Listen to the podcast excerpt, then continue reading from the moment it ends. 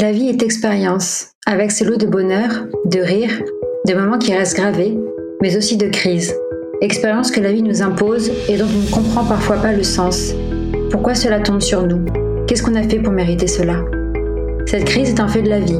Il n'y a pas de souffrance gratuite. C'est du terreau pour une prise de conscience. L'opportunité de comprendre, de changer, d'évoluer, de grandir et de se développer. Les invités de ce podcast ont tous traversé des crises. Ils ont été percutés de plein fouet, ont cru perdre pied, n'ont pas compris pourquoi la vie leur infligeait cela. À travers leurs témoignages, ils acceptent de se mettre à nu pour raconter ces crises personnelles, comment ils les ont traversées, et avec quel regard plein de vie et d'espoir, d'enseignement et de remerciements, ils les regardent désormais. Je suis Marine, hypersensible, passionnée, et toujours en questionnement pour comprendre ce monde et les émotions qui nous traversent. Quand nous sommes en plein dans une crise, on se sent seul, avec la pensée que jamais il ne pourrait y avoir de lendemains heureux. Avec ce podcast, j'espère aider chacune et chacun d'entre vous à prendre conscience que si, il peut y avoir un lendemain qui chante. Dans cet épisode, je suis heureuse d'accueillir Marine, qui témoigne avec courage pour la première fois du harcèlement puis des agressions sexuelles qu'elle a subies dans son travail. Cet épisode est fondamental car il témoigne d'une violence systémique qu'on refuse encore trop souvent de voir parce qu'il y en a beaucoup qui croient que ça n'existe plus, que ce n'est pas possible, qu'on en fait trop, qu'on exagère. Face au témoignage de Marine, je suis restée sans voix, à chaque seconde plus choquée par ce que j'entendais, mais aussi admirative devant le courage dont Marine a fait preuve pour réussir à quitter cet endroit délétère et puiser en elle la force de se reconnecter avec un projet entrepreneurial qu'elle avait depuis longtemps mis de côté. Vous écoutez En crise, le podcast pour aider à remettre du sens quand il n'y en a plus. Je suis heureuse aujourd'hui d'accueillir Marine euh, dans le podcast En crise. Donc merci beaucoup Marine d'avoir bien voulu témoigner et nous raconter ton histoire. Et merci à toi pour l'accueil. Pour commencer, Marine, est-ce que tu peux nous expliquer un peu euh, qui tu es? Je m'appelle Marine, j'ai 34 ans, je vis euh, aujourd'hui en Bretagne après avoir longtemps vécu à Paris et je dirige un cabinet de conseils, de formation et de conférences sur les questions d'égalité euh, femmes-hommes. Et en fait, j'en parle parce que euh, ce sera utile pour la compréhension de la suite. Pour revenir sur la crise que, tu as voulu raconter dans le podcast, est-ce qu'on peut revenir au moment où tu situerais le début de cette crise? Est-ce que tu peux nous raconter? Pour moi, en fait, ça commence dès que je débute mon poste dans ce syndicat. Il faut, il faut comprendre que j'ai donc été travailleuse sociale pendant plus de dix ans euh, avant ça. J'ai été accompagnée par ce syndicat euh, dans le cadre de difficultés dans, dans un poste. Et ensuite, j'ai commencé à y passer de plus en plus euh, de temps, des heures dédiées. Finalement, on m'y a proposé un poste. Et en fait, pour moi, les difficultés, elles commencent dès le premier jour. Dès le premier jour où j'arrive, je découvre un monde qui n'est pas du tout celui euh, qu'on m'a décrit initialement et que j'ai pu connaître en y passant euh, euh, quelques heures par semaine. Je découvre un, endroit vraiment extrêmement hostile en fait, avec beaucoup de violence verbale, beaucoup de rapports de force, aussi bien au sein du syndicat qu'entre responsables différents syndicats et finalement très vite je ressens une impression de double combat à la fois face à l'administration euh, avec laquelle bah, il y a parfois un rapport de force il peut y avoir des confrontations. En tout cas il y a toujours un travail de négociation qui doit se faire et celui-ci j'y suis prête dès que j'intègre mon poste. Je sais pourquoi je suis là. En revanche je ne suis pas du tout prête à euh, subir de la violence et de l'hostilité au sein de ce qui aurait pu être pour moi qui était ancienne travailleuse sociale mon équipe on va dire ça comme ça. D'accord, très bien. Donc en fait, c'était un, syndicat qui aidait les employés en situation de problématique et qui avait besoin d'aide ou d'être accompagné. Et toi, tu euh, as décidé ensuite de les rejoindre pour toi-même faire ce métier. Oui, en fait, mon rôle de responsable syndical, c'était de recréer une section syndicale pour euh, une direction, puisque c'était un syndicat de cadre, une direction côté euh, travail social, crèche, etc. Et dans cette direction, en fait, euh, ben, il n'y avait plus du tout de section syndicale de, de mon syndicat, malheureusement, enfin, du fait de manque de travail de la collègue précédente. Et donc, comme elle partait à la retraite, on m'a proposé de récupérer euh, euh, son poste et avec pour challenge en une année de faire le travail que mes collègues faisaient euh, parfois en plusieurs années, c'est-à-dire recréer cette section syndicale et préparer les élections. Donc j'avais un objectif chiffré pour les, les, élections professionnelles qui devaient se tenir une année après. En gros, je venais pas là pour acheter du terrain, j'avais vraiment des objectifs forts. Il s'avère qu'au bout de six mois, on m'a dit que ces objectifs n'étaient pas réalisables au final, euh, et on les a abaissés. Sauf qu'en réalité, euh, et là-dessus je spoil un petit peu, au moment des élections professionnelles, en fait non seulement j'ai atteint cet objectif, mais je l'ai pulvérisé. On a obtenu un siège euh, dans les différentes instances, à l'époque CT et CHSCT, grâce au travail de fond énorme que j'ai fait, et ce, malgré la réalité de ce que je vivais au syndicat, c'est-à-dire dès le début euh, des réflexions sur mon travail, des dénigrements et surtout euh, ce qui s'apparente aujourd'hui quand je regarde les, textes juridiques à du harcèlement sexuel, aussi bien à l'intérieur de mon syndicat que de la part de membres d'autres syndicats. Et ça, en fait, ça a commencé dès le premier jour parce que j'étais la seule euh, femme jeune, c'est-à-dire de moins de 40 ans, à avoir un poste comme ça au sein de mon administration. Et en fait, très très vite, j'ai eu des réflexions sur, c'est tout simple, hein, mais du dénigrement euh, sur le fait que j'étais une plante verte parce que j'avais un manteau vert et qu'au début je faisais pas beaucoup de prise de parole. Donc au début, il y a eu beaucoup de choses comme ça. Et très rapidement, on est venu sur mon physique, sur ma jeunesse et, euh, et, aussi sur ma sur ma féminité. Et ça a été vraiment euh, extrêmement violent euh, notamment de la part d'autres d'autres responsables syndicaux à la fois dans mon syndicat et à la fois en dehors de ce syndicat par d'autres syndicats. Il y avait évidemment l'aspect de la répétition qui caractérise le harcèlement sexuel des réflexions répétées des textos envoyés à toute heure du jour et de la nuit des réflexions et, et, des, et des messages qui m'étaient envoyés aussi pendant les instances. Donc en fait je devais gérer à la fois mes prises de parole, à la fois des négociations avec l'administration, et en même temps, je recevais des textos qui étaient vraiment des sextos, euh, qui étaient extrêmement harcelants de la part d'autres responsables syndicaux qui siégeaient finalement en face de moi. Donc ça, ça a été très violent pour moi. Il y avait aussi une forme de, harcèlement sexuel dit euh, d'ambiance ou environnemental, euh, c'est-à-dire que c'était euh, à longueur de temps. J'étais pas forcément toujours ciblée, mais il y avait quelque chose qui concernait les femmes dans le syndicalisme qui était extrêmement violent, répétitif et quotidien. Et il y a quand même eu des faits graves qui ont été commis à mon encontre, notamment, et je les ai conservés longtemps, des dick pics donc euh, des photos non sollicitées euh, de, sexe d'hommes qui m'étaient envoyées par des responsables d'autres syndicats, y compris des présidents de syndicats.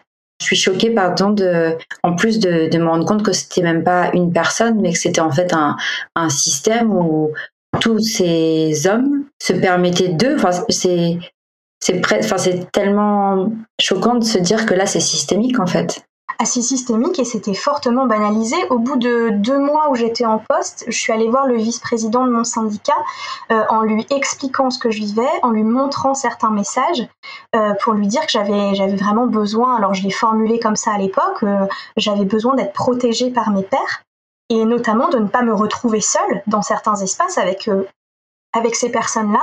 il m'a été répondu, bah écoute Marine, t'es jeune, t'es jolie, bah t'as qu'à te balafrer et ça ira mieux.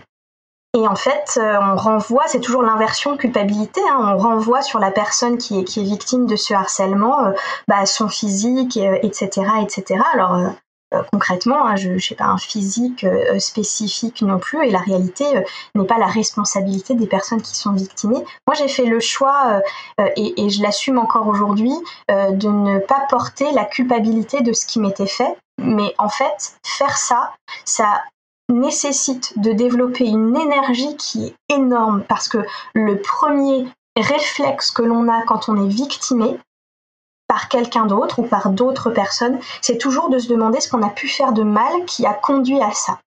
Et dès le début, je me suis dit, euh, ça n'est pas parce que c'est moi, ça n'est pas parce que je m'habille d'une certaine façon, je me présente d'une certaine façon, c'est parce que c'est comme ça, c'est systémique, et je suis persuadée que les autres ne parlent pas, mais que d'autres que moi doivent subir exactement la même chose. Et c'est pareil finalement pour les dick pics que j'ai reçus par exemple. Euh, j'ai décidé de ne pas avoir honte de ce que je recevais, j'ai décidé que ceux qui devaient avoir honte, c'était mes propres euh, collègues d'autres syndicats qui siégeaient avec moi dans des instances et qui par ailleurs, y compris une fois en plein milieu d'instance, m'envoyaient des photos de leur pénis. Et pour moi, bah, c'est de leur faute à eux, je ne voulais pas porter la responsabilité de ça. Et euh, au final, euh, pour moi, c'était des preuves, si au bout d'un moment je déposais plainte, c'était des preuves de, du harcèlement que je, que je subissais. D'ailleurs, d'autres de mes collègues en ont été témoins. Un collègue a essayé de me, me protéger euh, d'un responsable d'un autre syndicat, parce qu'en fait, euh, ce type-là faisait que de m'envoyer des mails, il se créait des comptes sur les réseaux sociaux pour me contacter. Donc je me le bloquais partout. Et il a fini par contacter mon collègue en lui disant euh, ben, plein de choses pseudo très positives sur moi et en lui demandant si j'étais célibataire, etc., etc. Et en fait, ce collègue m'a beaucoup protégée en lui disant que ce qu'il faisait était harcelant, que c'était pas bien, qu'il devait arrêter, etc., etc. Sauf qu'au bout d'un moment, ce collègue, il est parti à la retraite. Et je me suis retrouvée euh, face à ce type euh, qui euh, contactait par exemple de temps en temps mon syndicat pour demander si quelqu'un de chez nous ne pouvait pas descendre dans son bureau pour, pour discuter, notamment la petite rousse, etc. etc. Donc euh, au final, je faisais toujours en sorte de ne pas avoir à descendre voir ce type puisqu'on était dans les mêmes locaux. Mais le quotidien était extrêmement lourd par rapport à ça et je le redis, en dehors de mon collègue qui a géré les choses individuellement, je n'ai vraiment eu aucun soutien, hormis d'une collègue euh, qui, savait euh, ces, ces choses-là, en tout cas les grandes lignes, et qui m'a toujours soutenue. Mais sinon, je suis quand même restée très seule avec ça parce qu'au final, comme tu dis, c'était systémique et c'était présent aussi dans mon syndicat c'est-à-dire qu'à la fois euh, on recrute une femme euh, jeune, j'ai quand même un, style vestimentaire assumé, etc.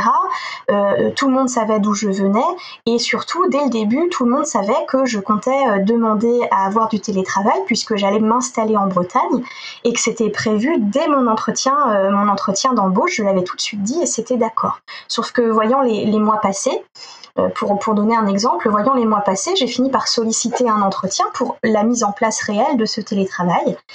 Euh, le président de mon syndicat, euh, clairement, hein, m'a fait des faux plans quatre fois d'affilée. Donc il a tout fait pour que ça ne se fasse pas. Il a fini par me proposer sur mon insistance et mon insistance à l'écrit. Donc il faut imaginer l'énergie que c'est à longueur de temps. Tu es en plein en train de préparer les élections, tu as deux ans de retard. Euh, sur, euh, sur ton élection par rapport aux autres, sur ta campagne, tu dois tout recréer et tu as des objectifs énormes. Et à côté de ça, tu dois batailler au sein de ton propre syndicat pour avoir un pauvre rendez-vous pour qu'on mette en place ce qui était déjà accordé et présenté pendant l'entretien d'embauche. On finit par déjeuner ensemble. J'ai pas eu le temps de m'asseoir au resto. Qu'il me dit immédiatement Alors, Marine, euh, j'ai cru comprendre que euh, tu avais un conjoint depuis, depuis, peu. Je ne sais pas comment il a pu savoir ça, mais bref. Euh, que tu avais un conjoint depuis peu. Tu viens d'avoir 30 ans. C'est normal, à ton âge, on veut faire des enfants. Donc, c'est pour ça que tu demandes ton télétravail. En fait, il a été très mal à l'aise, il s'est rendu compte de l'absurdité de ce qu'il disait et il a essayé de tourner les choses autrement, mais en fait, il ne faisait que de me dire qu'il comprenait qu'à mon âge, je veuille des enfants et que c'était pour ça que je demandais un télétravail. En fait, à longueur de temps, il est allé euh, sur, euh, sur, mon, corps de femme euh, trentenaire et en couple. Et à chaque fois, je l'ai renvoyé dans ses cordes en lui disant que ce n'était pas une demande de mon utérus, que c'était une demande de mon cerveau et de mon style de vie. Et que ma vie intime ne regardait absolument personne. Et il a fini par me dire qu'il comprenait, et cette phrase pour moi elle est extrêmement violente, il a fini par me dire qu'il comprenait, et que euh, qu'il comprenait parce que euh, j'étais la seule du service à ne pas être ménopausée, et que forcément j'avais des enjeux différents par rapport aux autres. Tout ça mis bout à bout dans un système euh, déjà hostile envers les femmes, hostile envers les femmes jeunes, c'est pas pour rien que dans le syndicalisme, il y a peu de femmes jeunes, c'est que comme partout et de façon systémique, il y a un, sexisme hostile et parfois pseudo-bienveillant, j'aime pas cette expression, il y a tous les styles de sexisme en tout cas qui s'expriment dans le syndicalisme comme ailleurs, on n'est pas plus ouvert qu'ailleurs, et eh bien au final euh, c'était vraiment un moment très très violent pour moi. Et pour moi, la crise dont je te parle, elle se situe dès le premier jour, mais là, on avait passé une étape encore spécifique. Au final, mon télétravail a été mis en place, euh, mais euh, en gros, on me demandait à longueur de temps ce que je faisais. On a commencé à me faire des réflexions multiples et variées. J'étais trop nomade, j'étais trop dans les services, j'étais pas assez au bureau par rapport à d'autres collègues, etc. Mon travail était régulièrement remis en cause. Sauf que il y a une réalité euh, qui est que aux élections, euh, finalement en décembre, euh, honnêtement, j'ai tout pété. Et je sais, j'ai su que j'avais tout pété, pas grâce à moi-même parce que j'avais qu'un an d'expérience dans ce milieu, mais grâce au fait que tous les autres syndicats, dès le lendemain des résultats, m'ont contacté ou sont carrément venus me voir dans mon syndicat pour essayer de me débaucher. Mon propre syndicat, mes propres collègues, personne ne m'a dit j'avais bien bossé. Personne ne m'a félicité, pas mon chef, personne. L'autre élément que je voulais dire, c'est pour moi, la notion de sororité, c'est extrêmement important dans mon parcours de femme, dans mon parcours de féministe. Ça fait 20 ans que je milite et que je suis engagée sur ces, sur ces sujets-là. Au sein de mon syndicat, j'étais aussi chargée de tout l'accompagnement euh, potentiel des, agents qui pourraient venir nous voir euh, concernant justement euh, des violences sexistes et sexuelles vécues au travail, parce que j'avais cette compétence et une formation autour de tout ça. Et au final, bah, c'est moi qui en ai été victime, c'est quand même ce qui est un peu triste. Mais à côté de ça, la sororité, c'était un élément important. Or, hormis par deux collègues qui étaient qui sont vraiment des femmes géniales. Je ne l'ai pas connue, et notamment de la femme qui m'a fait venir au syndicat, qui était ma mentor. Euh, cette femme a tout fait, mais vraiment tout fait pour m'enfoncer quand je me suis trouvée en difficulté. Elle n'a jamais pris au sérieux euh, ce que j'ai pu lui dire. Elle l'a toujours minimisé, relativisé. Elle a toujours replacé euh, la responsabilité sur moi. Et j'ai découvert, alors ça n'est pas que dans le syndicalisme, mais j'ai découvert un espace, contrairement dans le travail social, où euh, la mise en concurrence des femmes était de mise. Et c'est comme ça que certaines femmes s'en sortent, donc je ne leur en veux pas. Euh, elles sont prises dans un système où pour exister, pour certaines, elles ne fonctionnent que par la séduction, parce que c'est aussi l'attente de, la société. Euh, c'est la négociation par la séduction, ce dans quoi j'ai toujours refusé d'entrée. Euh, quand euh, cette collègue me disait euh, Ah Marine, demain on est en égo avec machin, tu mets ton petit décolleté hein, ou tu mets une petite robe, par exemple, c'était une collègue qui me, qui me disait ça. Ça me choquait encore plus parce que c'était une femme, mais je pense qu'au final, ça c'est un élément sur lequel je me suis remise en question depuis. Ces femmes, elles ne peuvent pas exister autrement que comme ça. Et je pense que malgré le fait que c'était elle qui m'a fait venir, elle s'est tout de suite placée dans une forme de concurrence, non pas professionnelle, mais de femme de femme à femme. Et il y avait une réalité qui était que comme on était face à des gros machos à 3 francs 50, et encore, j'évalue large, quand on entrait quelque part pour négocier, c'était moi qu'on regardait, ça n'était plus elle.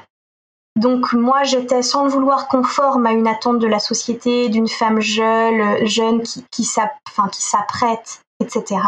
Et donc ça les invisibilisait d'une certaine façon parce qu'on ne les avait jamais vus à l'aune de leurs compétences. Et plutôt que de se rebeller contre ce système, eh bien, elle se mettait en concurrence avec moi et elle me mettait parfois en grande difficulté.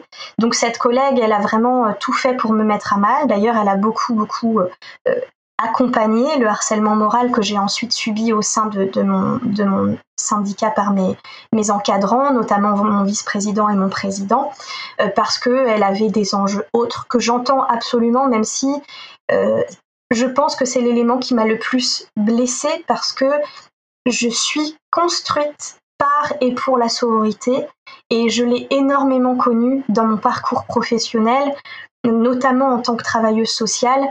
Il faut imaginer euh, quand on trouve un enfant décédé, par exemple dans un domicile ou, ce genre de choses, ou quand on doit organiser un placement très très dur. Dans ce moment-là, il n'y a que le fait de se retrouver avec les collègues, avec les copines et boire un café qui fait qu'on tient et j'avais jamais connu la rivalité féminine avant. Donc ça, c'est un élément au sein de mon syndicat, si tu veux, qui, fait une forme de survictimation. Et pour donner un exemple avec cette collègue, euh, j'ai fait un moment une, prise de parole assez forte dans une instance et on s'est retrouvé le lendemain dans l'ascenseur avec cette collègue et le collègue d'un autre syndicat et il m'a félicité pour ce que j'ai fait. Et je n'ai pas eu le temps de répondre euh, à ce collègue pour le remercier de, de, de, ces mots plutôt très bienveillants pour le coup, que ma collègue lui a dit Ah oui, euh, t'as vu, on a des belles plantes au syndicat. J'ai été vraiment sidérée par, euh, par cette phrase. Je, je n'ai pas pu réagir. Heureusement, ce collègue, il a continué être bienveillant et en fait, il a totalement squeezé cette, euh, cette collègue, il m'a regardé et il m'a dit Marine, si un jour tu veux travailler dans un espace qui reconnaît tes compétences, qui reconnaît ton charisme et ton éloquence, je n'oublierai vraiment jamais la phrase de cet homme-là, eh bien, n'hésite pas à monter un étage et à venir chez nous. Nous, on t'attend.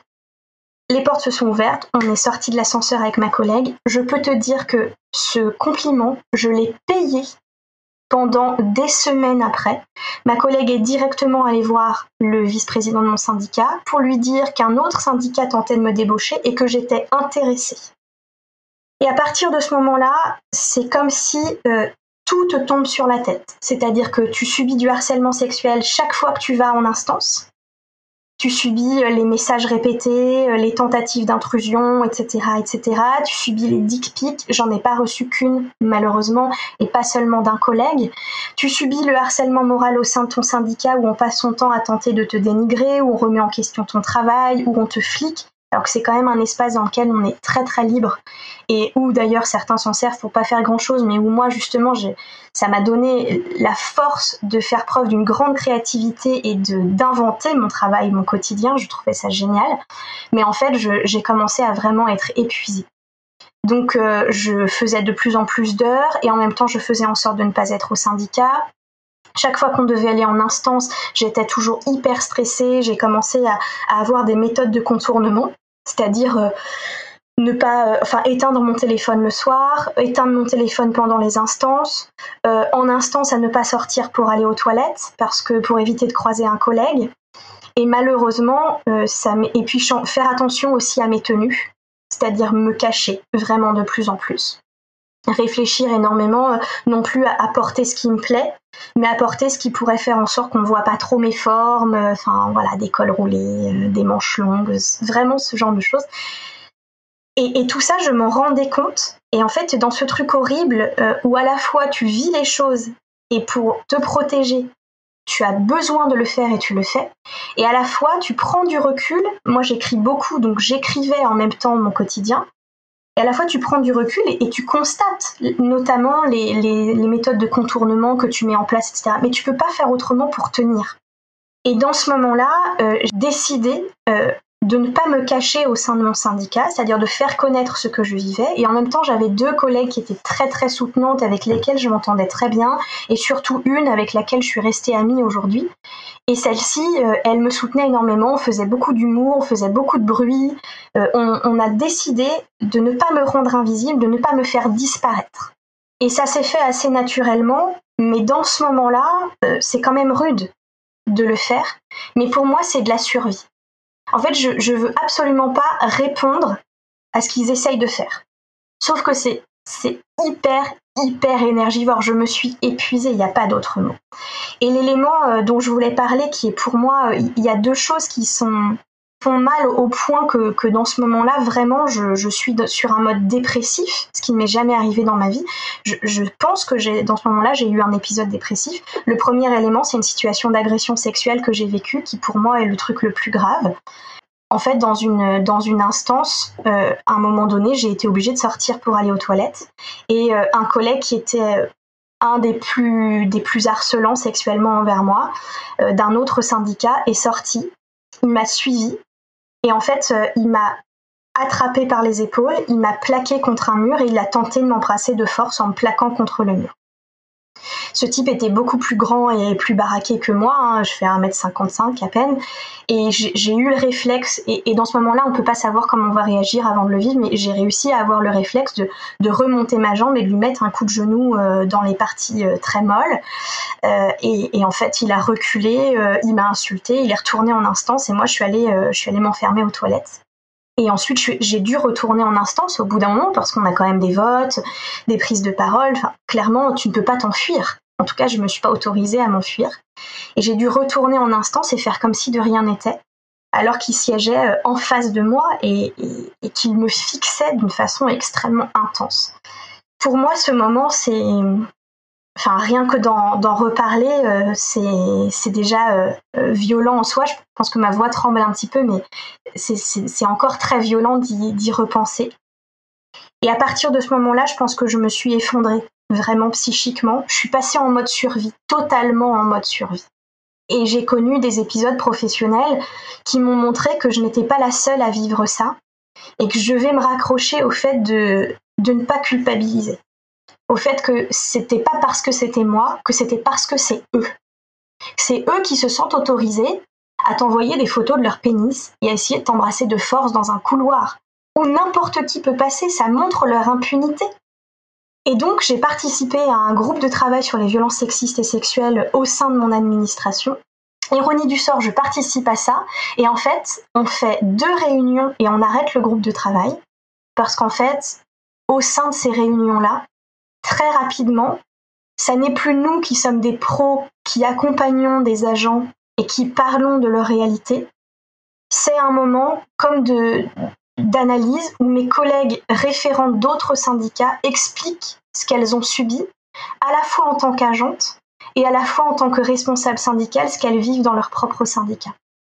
Et comme c'est pas du tout le lieu, très rapidement on arrête parce qu'on se rend compte qu'on n'arrive pas à bosser pour les agents parce qu'on a toutes et on vit toutes des trucs vraiment horribles nous-mêmes par ailleurs. Et le dernier élément qui vraiment euh, fait que je, me retrouve dans une grande souffrance psychique, c'est que le harcèlement moral que je vis au sein de mon syndicat de la part de mon encadrement et de cette fameuse collègue qui était par ailleurs ma mentor initialement. Donc il faut, il faut voir tout le processus psychique que tu dois faire pour faire tomber la personne de son piédestal, alors qu'au départ tu es persuadé que tu lui dois ta place. Et au bout d'un moment, il faut la ramener à son statut juste de personne, et notamment de personne harcelante. En fait, entre elle et moi, les choses euh, se détériorent très fortement, au point qu'elle se plaint euh, au président de notre syndicat, qui euh, déjà n'est pas très à l'aise avec moi, on l'a vu avec l'entretien pour le télétravail. Et cet homme, je finis par l'appeler pour essayer d'échanger avec lui. Je mets le haut-parleur et j'ai deux collègues témoins de ça, et il finit par me dire des mots pareils que je n'oublierai, mais vraiment jamais, jamais, jamais. Il finit par me dire textuellement que je suis nulle, qu'il n'a jamais vu une responsable syndicale aussi nulle que moi, et il me dit qu'il pense que je devrais partir ou disparaître de moi-même. Dans ce moment-là, aujourd'hui, je ne sais pas comment j'ai réussi à trouver la force de lui demander des faits concrets qui montrent ma nullité au travail. En tout cas, c'est ce que je parviens à faire. Je pense que je suis galvanisée par la présence de mes autres collègues, par le fait que je prends des notes en même temps. Donc je mets vraiment à distance sa phrase elle me reviendra dans la tronche après bien violemment, mais sur le moment, je lui dis Ok, tu considères que je suis nulle, j'entends bien, et que je devrais partir ou disparaître. C'est pas rien de dire à quelqu'un qu'on voudrait qu'il disparaisse. Hein. Je le vis comme un truc hyper mortifère. Mais j'arrive à lui demander Dis-moi concrètement ce qui te montre que je suis nulle. Sachant qu'on est après les élections où j'ai quand même eu les résultats dont je parlais tout à l'heure. Et à ce moment-là, il se met à bafouiller, il est bien bête et il raccroche. Et moi, je m'effondre et je me dis que là, il faut que je fasse quelque chose. Mes collègues, mes deux collègues me conseillent de me faire arrêter en disant que je suis à bout, que ce que je vis est trop dur. Et j'ai du mal à l'accepter. Mais je finis par rentrer chez moi en Bretagne pour mon télétravail et je suis incapable, mais vraiment incapable de reprendre le train le dimanche soir pour rentrer à Paris. Et donc à ce moment-là, euh, je suis arrêtée. La médecin que je rencontre, parce que j'ai pas encore de médecin en Bretagne, elle est hyper compréhensive. Elle m'arrête immédiatement, pour un temps assez long. Elle me parle de burn-out. Je lui dis que je ne pense pas être en situation de burn-out. C'est-à-dire que je ne suis pas fatiguée de travailler, je suis fatiguée du harcèlement que je subis. Et pour moi, c'est pas la même chose que d'être en burn-out et je veux pas utiliser un terme euh, qui concerne plein de personnes mais qui ne concerne pas moi parce que je veux pas que soit dévoyée cette expression euh, qui, qui est un terme spécifique important. Pendant le temps où je suis en arrêt, j'ai aucune nouvelle de mon service. C'est-à-dire qu'on ne me contacte pas, on ne prend pas de mes nouvelles. Mes mails continuent à arriver et on me contacte seulement à un moment donné pour me demander euh, de faire un message d'absence sur ma boîte mail. J'ai vraiment euh, aucun soutien, aucune bienveillance, rien, hormis de mes deux collègues super sympas, euh, mais c'est dans un cadre plus amical qu'autre chose. Mais par ailleurs, c'est comme si je n'existais plus au sein de mon syndicat. C'est-à-dire que vraiment, pour reprendre les mots du mon président, j'ai disparu. Dans les premières semaines, d'ailleurs j'en ai peu de souvenirs, je suis vraiment, euh, comment dire, quelque part je pense que j'ai disparu psychiquement. Je dors plus, je, je vis plus, j'ai du mal à manger, je ne me, je me rappelle plus trop bien de ce qui s'est passé, mais en gros il se passe rien. Je suis vraiment dans le vide. Sauf que je suis très entourée. J'ai la chance d'être extrêmement entourée par mes proches, par mes amis, par mon conjoint. Donc dans ce moment-là, rapidement, en fait, au bout de deux ou trois semaines, je recommence à avoir, euh, à prendre du plaisir dans des choses toutes simples du quotidien, à être dans mon jardin, à profiter de la lumière, euh, d'aller me baigner, etc. Et en me raccrochant à des petites choses du quotidien, c'est comme si je recommençais à vivre un petit peu. Et j'ai déménagé en Bretagne avec euh, tous les carnets euh, que je trimballe partout. Euh, les gens qui me connaissent me voient toujours avec un carnet à la main. depuis dix ans, en fait, j'ai le projet d'ouvrir un jour mon entreprise sur les questions d'égalité femmes-hommes. Et j'avais pris ce poste au syndicat en me disant que comme je devais construire la stratégie égalité de mon syndicat pour les élections, ça me donnerait une expérience supplémentaire et ça m'aiderait à passer le pas. Sauf que pendant les deux ans que j'y passe, en fait, je suis tellement sous l'eau, non pas de la charge de travail, parce qu'elle est importante, mais, elle est hyper constructive et géniale, mais de, euh, la violence de ce que je subis euh, qui m'empêche de réfléchir à des choses pour moi à côté. Et ce temps d'arrêt, il m'oblige à me reconcentrer sur, euh, sur des choses qui concernent ma propre construction de carrière je peux de nouveau me pencher sur moi-même et réfléchir pour moi. Donc je sors ces carnets, je commence à les lire et je commence à avoir un système avec des stabilos de couleurs différentes, à lister finalement, à, prendre dedans toutes les choses qui me semblent intéressantes. Et comme ça, je commence à construire une nouvelle histoire professionnelle. Par ailleurs, euh, sur mon territoire, je commence à rencontrer des entrepreneuses, etc., etc. Et cette fois, je me dis, je me dis textuellement, cette crise, pour reprendre le titre de ton joli podcast, cette crise, elle doit me servir à quelque chose. Sinon, j'aurais juste subi. Et moi, je veux pas juste subir. Je veux être actrice des choses. Et là, j'ai été actrice. Pendant longtemps, je me sentais mal parce que je me disais, j'ai été actrice de mon propre harcèlement. J'aurais dû médiatiser les dick pics, les réflexions, etc. Je ne l'ai pas fait à l'époque je vais faire le deuil, et je me le dis comme ça, je vais faire le deuil de médiatiser cette affaire, de la faire connaître, et je vais juste fuir de cet endroit violent pour construire une nouvelle page de ma vie professionnelle. Et c'est là qu'on passe de en crise, pour moi, à en crise vers quelque chose de cool. Donc je suis arrêtée, je ne sais plus si c'est en janvier ou février, et je démarre mon entreprise en septembre, en septembre 2019. Il faut dire que depuis tout ça, évidemment, mon syndicat ne m'a pas juste laissé partir tranquillement. Euh, ils m'ont fait perdre 50 jours de congé que j'avais, qu'ils n'ont pas comptabilisés, qui ont disparu. J'ai, dans un premier temps, voulu négocier pour ça et j'ai rapidement laissé tomber. En fait, j'ai un principe dans la vie, c'est que je considère que si j'ai 100 unités d'énergie, je dois pas en utiliser plus de 5 par jour pour un truc à la con. Et eux, ils avaient pris mon énergie pour des choses littéralement insensées. Pendant deux ans, je me suis dit, c'est bon, je leur ai déjà donné assez. Je leur ai donné beaucoup plus que ce qu'ils auraient dû avoir. Je les laisse tomber. En assumant que je fuyais. Et clairement, je me suis enfuie de ce syndicat. Donc je pourrais me dire que j'ai manqué de courage, etc., etc. J'ai choisi de mettre mon énergie plutôt dans quelque chose de constructif, c'est-à-dire monter ma boîte. Aujourd'hui, euh, cette entreprise, elle va avoir trois ans, ça se passe très bien.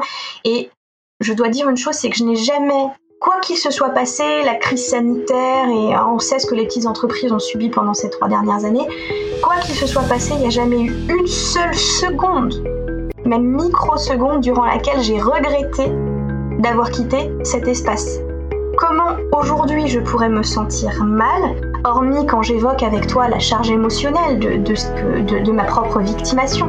Mais en dehors de ça, c'est juste un pur bonheur de m'être barré de là.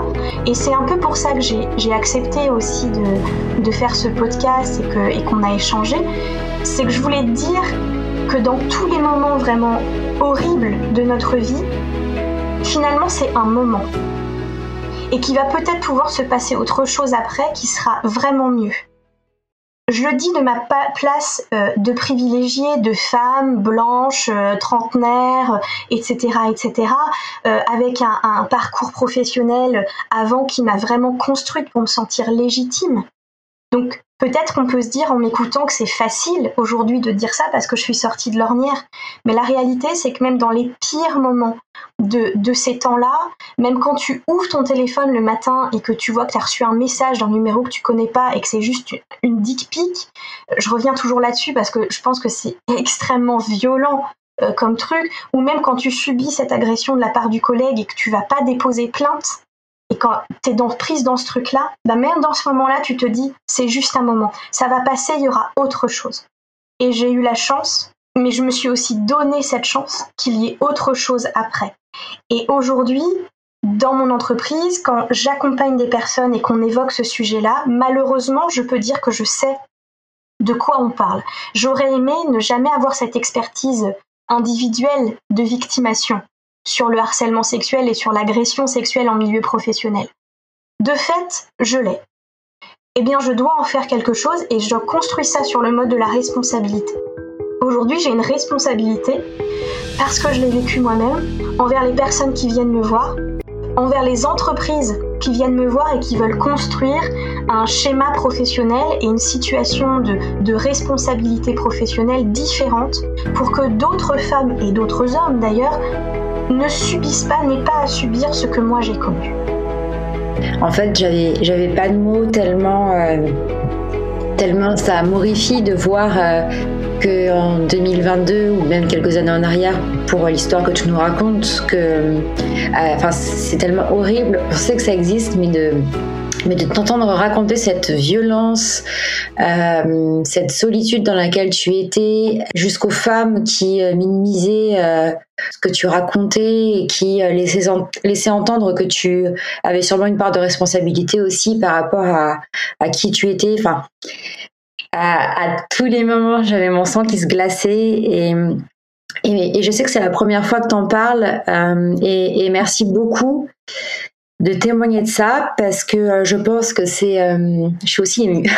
Je pense que c'est nécessaire. Je pense que plein de femmes se reconnaîtront dans ces stratégies d'évitement et de contournement qu'on met en place pour euh, et, d'une manière très triste qu'on a un peu intégré et que parfois bon toi c'était des extrêmes horribles mais que qu'on a intégré et qui font que on, sent et on essaye d'éviter, on contourne, là où en fait non, on ne devrait pas avoir à faire tout ça parce que c'est inacceptable. Et, merci pour ton témoignage euh, et qui montre aussi qu'il faut pouvoir demander de l'aide parce que ce que j'ai entendu quand tu m'as raconté, c'est que ça a duré trop longtemps, euh, que tu étais dedans, que tu avais pas d'aide et, et, que ça n'aurait pas dû durer plus de deux semaines. Enfin, et, et donc j'ai plusieurs questions. La première, c'est est-ce que euh, il y a eu un procès? Je, devine que non. Et comment tu te sens par rapport à ça aujourd'hui, le fait qu'il y ait eu cette impunité?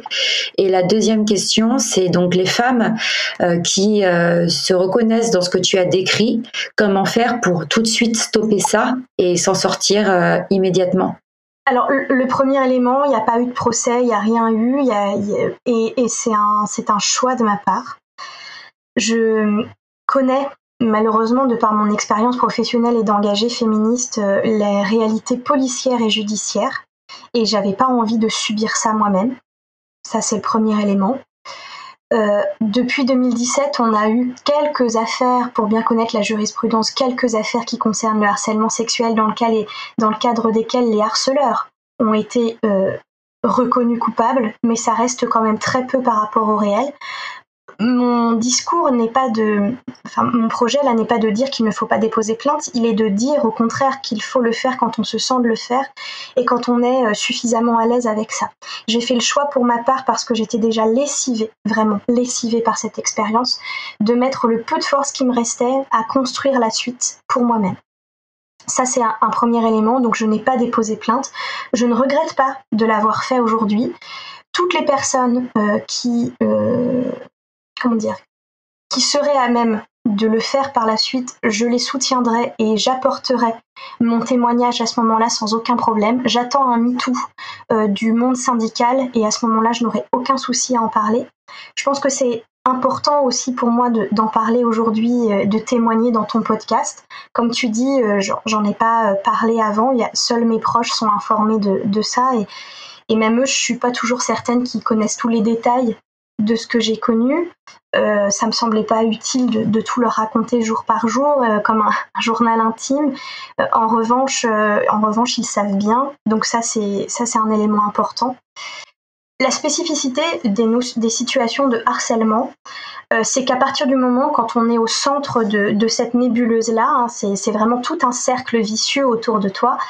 C'est qu'à partir du moment où tu te rends compte des choses et où tu parviens à qualifier cette violence, entre guillemets, c'est déjà trop tard, dans le sens où c'est déjà très installé. Donc, pour moi, c'est un peu comme quand tu es dans des sables mouvants, faut trouver à agripper un bâton pour t'en sortir et rester, euh, je, je, file ma métaphore, mais essayer de rester euh, le, plus, euh, le plus allongé possible, le plus droite possible. Il y a une réalité qui est que ça n'est pas parce que tu as l'air d'aller bien que tu vas bien. Les observateurs totalement extérieurs à tout ça, des gens de mon syndicat qui se rendaient pas compte des choses, etc., pourraient être surpris en entendant ce que je raconte, parce que je n'ai jamais laissé vraiment de signes de mal-être transparaître. Ça, c'était mon combat personnel. Sauf que euh, ça demande une fois encore une énergie de dingue. Peut-être que montrer que ça ne va pas, trouver des personnes bienveillantes. Et surtout pour moi, un conseil que je pourrais donner, c'est, ça a l'air tout bête, hein, mais tenir un journal de ce qu'on vit.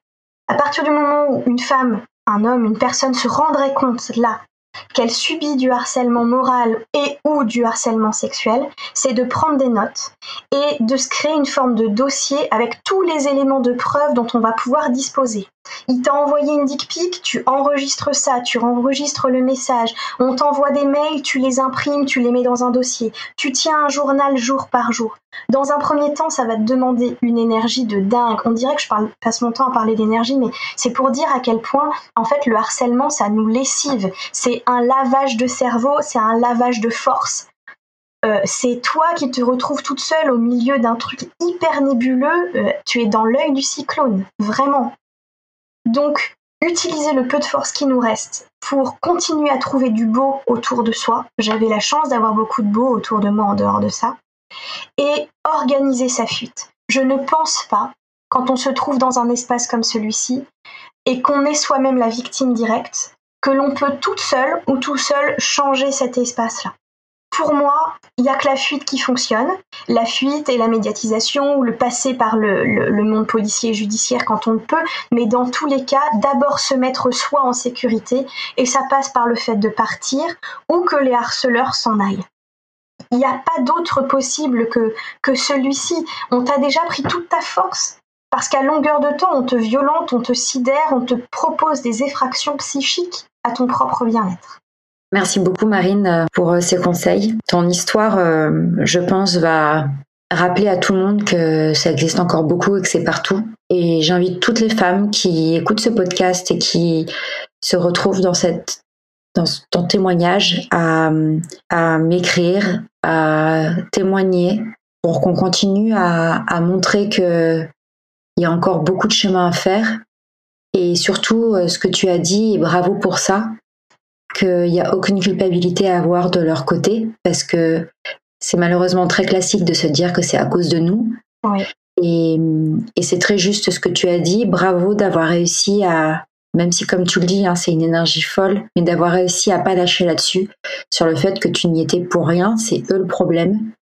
Euh, toi, tu es la victime, même si j'aime pas non plus euh, réduire à ça, mais parce que tu es tout sauf une victime quand je t'entends aujourd'hui, tu es une battante, tu es une entrepreneuse, tu, tu, tu, tu te bats pour ces sujets-là, mais euh, que c'est eux euh, les bourreaux, que c'est eux qui sont dans le mal du début à la fin et que, et que toi, Marine, tu, euh, tu n'as aucun problème. C'est eux qui ont un, un, énorme problème et qui est d'ailleurs répréhensible par la loi et, et, et ça doit s'arrêter.